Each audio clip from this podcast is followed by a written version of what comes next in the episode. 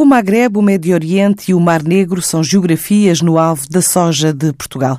Este grupo de empresas está a comemorar 75 anos, atua em cinco áreas de negócio e depois do impacto da crise em mercados como Espanha, Grécia ou Chipre, que iniciou o processo de internacionalização em 2007, redireciona as vendas ao exterior para outros destinos, incluindo também o centro e o leste da Europa, revela António Isidoro, o CEO da empresa. Nós, até 2012, por força de todas as restrições que houve, andámos sempre abaixo dos 10% de nível de exportações. Mas o esforço foi feito. Ou seja, hoje em dia nós estamos com um volume de negócios de exportação de 25% e estamos a exportar diretamente para 15 países no mundo.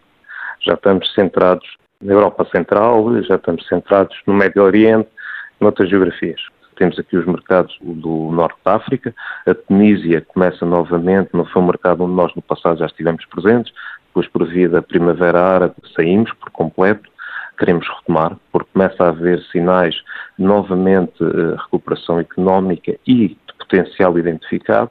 Queremos recuperar Malta, que foi um mercado que já tivemos no passado, ou seja, há mercados neste momento que já estão identificados e onde já está a ser feito trabalho de forma a entrar de forma consolidada ao longo dos anos, que é aquilo que se pretende. O grupo investiu cerca de 15 milhões de euros na última década na melhoria de processos produtivos, já conta com 650 colaboradores, espera continuar a criar valor e emprego. Temos unidades em Torres Novas, eh, unidade em São Pedro do Sul, unidade na Trofa, unidade em Ovar, temos uma plataforma logística em Pinhel, dois matadores de aves, temos granjas de produção avícola e temos três unidades de rações. E é a partir daqui desta operação que nós fazemos as exportações para o mundo e conseguimos ser competitivos. Investimos em Portugal bastante nos últimos anos.